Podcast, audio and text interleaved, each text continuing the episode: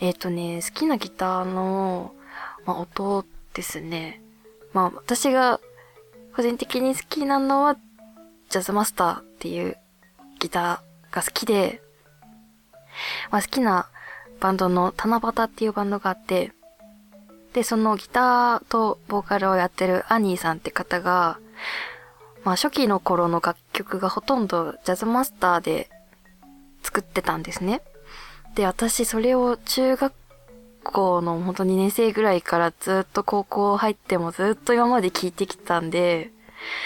なんかもうその兄さんが弾くギターの音が結構もう頭に染みついていて、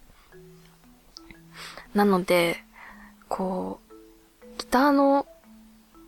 音を聞いただけで、あ、これ多分ジャズマスターだなっていうのが わかるぐらいに、こう、なんかジャキッとしてる中に丸みがあるっていうか、なんか温かみがあるというか、そんな感じの、ま、音がするなっていう、まあ、印象なんですけど、それがあって、ジャズマスターが好きですね。